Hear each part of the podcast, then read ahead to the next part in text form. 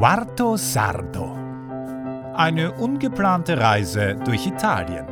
Von und mit Niklas Dodo. Das Stadtfest in Monte Corone war kulinarisch ein voller Erfolg. Aber auch die Menschen waren so unglaublich herzlich und freundlich. Genauso wie Barbara, eine wundervolle, inspirierende Kräuterexpertin, deren Bekanntschaft ich machen durfte.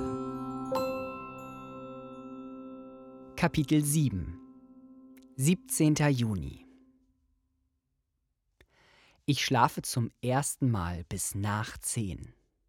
Gestern Nacht habe ich noch viel geschrieben und war dementsprechend lange wach. Auf den heutigen Tag freue ich mich schon seit meiner Ankunft, denn heute werden wir uns nur im Laboratorio aufhalten, backen, kochen und experimentieren für den heutigen Markt. Schon am frühen Morgen wird die Pasta angesetzt. Das Brot, das schon seit gestern Abend das ganze Laboratorio in einen gerösteten Duft hüllt, liegt bereits in einem Korb mit Deckchen. Doch auf dem Markt wird mehr angeboten als nur Brot. Aus dem frisch geschroteten Mehl des selbstgezogenen Dinkels werden zwei verschiedene Teige zubereitet. Ein Sauerteig, der nur aus Mehl, Wasser, Salz und Zeit zubereitet wird, und ein Hefeteig. Daraus werden dann allerlei Leckereien gemacht. Pizza mit verschiedenen Belägen, Focaccia, Erbazzone, salzige Zucchini-Muffins, dünne Buletten aus schwarzem Kichererbsenmehl oder Maismehlpfannkuchen gefüllt mit einer Ricotta-Creme. Alles vegetarisch, da zu 90% Produkte des Hofes verwendet werden und Giuseppe und Emma keine Tiere halten, außer Legehennen und Bienen. Meine absoluten Lieblinge sind aber die Schokomuffins, welche sogar vegan sind. Ich muss wirklich zugeben, dass gute Zutaten einen riesigen Unterschied machen. Ich habe mich natürlich durch alles durchprobieren müssen. Der Hefeteig aus dem frischen Dinkelmehl ist saftig, frisch und luftig locker. Die Pizza ist nur leicht belegt mit Soße und Käse. Kein Vergleich zu den Pizzen, die ich kenne, deren Belag manchmal nur dazu da zu sein scheint, den trockenen Teig zu überdecken. Die Pizza dieses Hofes wird wegen des Teiges gegessen, nicht wegen des Belags. Auf einem Stück ist nur etwas geraspelte Zucchini mit einem speziellen Kräutersalz bestreut und etwas Olivenöl. So verdammt lecker und alles bio. Auch die schokoladigen Muffins sind saftig und so schokoladig. Ich bin überrascht, als Emma mir erzählt, dass sie nur Kakaopulver benutzt und keine geschmolzene Schokolade. Alles ist hier so frisch, so aromatisch. Als Emma mir das Kakaopulver zeigt, strömt mir ein so intensiver Duft entgegen, dass ich mir am liebsten zwei Esslöffel des Pulvers einverleiben möchte. Ich lasse es dann aber doch lieber bleiben, da es sich um hundertprozentigen Kakao handelt. Nach stundenlanger Arbeit im Laboratorio wird dann das Auto beladen und wir fahren nach Bologna zum Markt. Das Auto müht sich die steinige Schotterpiste zur Hauptstraße hoch. Es wackelt, es knattert, es knirscht. Doch wir schaffen es und ich bin froh, gerade noch ohne ein Schleudertrauma davongekommen zu sein. Emma fährt schnell. Meine Augen wandern immer wieder zum Tacho. Mit 70 durch die 50er-Zone. Zum Glück macht sich keine staatliche Instanz die Mühe, in dieser Ödnis einen Blitzer aufzustellen. Siamo tardi? Sind wir spät? frage ich Emma und scheine bei ihr ein kleines Schmunzeln zu entdecken, das mich der deutschen Überkorrektheit bezichtigt. Und boah, ein bisschen, antwortet sie und ignoriert, wie alle anderen Autofahrer in Italien, störrisch das Reißverschlusssystem. Dass man bei der Autobahneinfahrt stehen bleiben muss, weil man nicht reingelassen wird, ist hier Normalität. Als es dann tatsächlich ein Autofahrer wagt, neben Emma einfahren zu wollen, hagelt es Kraftausdrücke par excellence.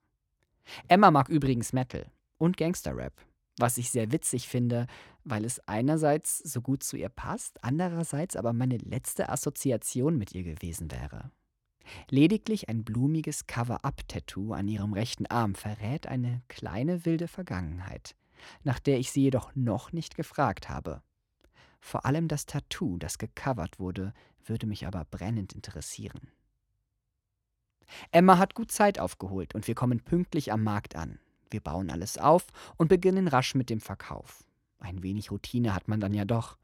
Trotzdem muss ich des Öfteren nach Emma rufen und sie bitten, den einen oder anderen Kunden zu bedienen, der Fragen stellt, die ich nicht verstehe.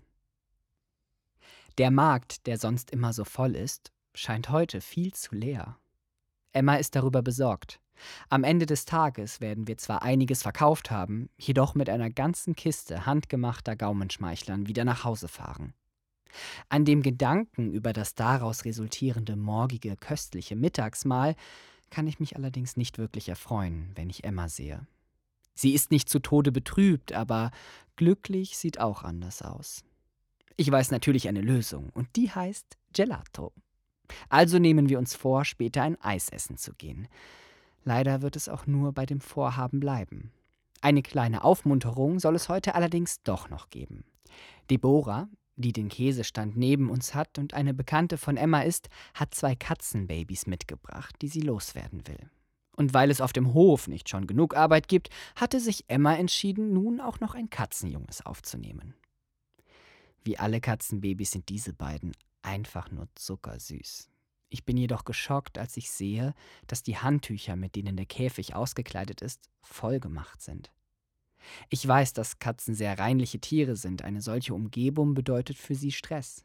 Zudem sind die Jungen höchstens acht Wochen alt, was eine viel zu frühe Trennung von der Mutter bedeutet und für die Sozialisierung äußerst ungünstig ist. Dennoch sind die kleinen Mäuse natürlich die Attraktion des Marktes, und sowohl die Kinder als auch die Erwachsenen scheuen nicht davor zurück, einen Blick in den Käfig unter unserem Standtisch zu werfen, in dem die beiden Kleinen verwirrt vor sich hinmaunzen. Die blond-rotfarbige ist ziemlich verängstigt und faucht, ihre kleinen spitzen Zähnchen zeigend alles an, was ihr zu nahe kommt. Die dunkelfarbige scheint nicht recht zu wissen, was sie tun soll, und faucht daher halbherzig mit. Ich weiß nicht, wie ich das alles finden soll. Gabi Kern, eine von mir dargestellte Kunstfigur bei meinem Abschluss an der Schauspielschule, die Katzen hasst, hätte sicherlich schon das Weite gesucht. Ich lasse die Kätzchen in Ruhe, weil sie schon genug Stress haben. Später kommt Barbara zu uns, die ihren Kräuterstand gegenüber hat. Das rotblonde Kätzchen wird durchgereicht, zeigt aber schnell, dass ihm das so gar nicht passt und kratzt um sich. Es wundert mich überhaupt nicht, dass es plötzlich zum Samtkätzchen wird, als Barbara es gekonnt an ihre Brust drückt, geschützt in den Armen hält und sanft über den Kopf streichelt. Das alles macht Barbara so nebenbei, als wäre es das Selbstverständlichste auf der Welt und zeigt dabei nicht einmal einen Anflug von Stolz, als das Katerchen zur Ruhe kommt. Ich nutze die Chance und spreche Barbara auf meinen geplanten Besuch bei ihr an. Leider erteilt sie mir eine Absage, Dennoch fühlt sich das gerade irgendwie richtig an. Es wird langsam Zeit, weiterzuziehen. Und vielleicht ist es gerade ein Geschenk, Barbara so in Erinnerung zu halten. Wir wollen jedenfalls in Kontakt bleiben. Liebe Barbara, falls es jemals dazu kommen sollte, dass du das hier liest oder hörst, danke für deine Bekanntschaft. Du hast mich sehr inspiriert. Natürlich entscheidet sich Emma für das wilde, fauchende, kratzige, rotbraune Kätzchen. Und so geht es nun zu dritt nach Hause zurück. Auf der Fahrt maunzt das Kleine, für das Emma extra eine kleine Transportbox mitgenommen hat, nach seinen Geschwistern. Mir zerreißt es fast das Herz und ich weiß nicht, ob ich die Aktion gut oder schlecht finden soll. Wir halten bei einem Supermarkt, kaufen Futter und Katzenstreu und düsen in Richtung Heimat. Auf dem Schotterweg hinunter nach Hause versuche ich dann so gut es geht, das Wackeln des Autos abzufedern. Jedoch maunzt mich die Katzenbox nur vorwurfsvoll an. Obwohl es spät ist, sind die Kids wieder hellwach, als sie das Kätzchen sehen. Die Nacht wird zum Tag und wir stellen Futter und Wasser bereit. Obwohl Giuseppe gegen ein neues Haustier war, schmilzt er beim Anblick der blauen Augen, die zwischen dem hellen Fell hervorblitzen, einfach dahin. Auf dem kugelrunden Bauch von Giuseppe findet dann auch endlich das Kitten seine Ruhe. Anscheinend hat Giuseppe auch etwas Heilendes tief in sich. Oder er kann einfach gut mit Tieren. Ein sanfter Riese eben. Es ist spät und ich bin müde. Auch heute Abend fehlt von Adelaide jede Spur. Vielleicht wäre sie ja eine gute Ersatzmama. Domani Domani, denke ich mir in italienischer Gelassenheit. So viel habe ich dann doch schon gelernt. Während ich in meinem Bett zur Ruhe komme, maunzt das kleine Kätzchen noch die ganze Nacht gegen das Zirpen der Grillen an. Doch davon bekomme ich nichts mehr mit, denn ich träume schon vom nächsten Tag.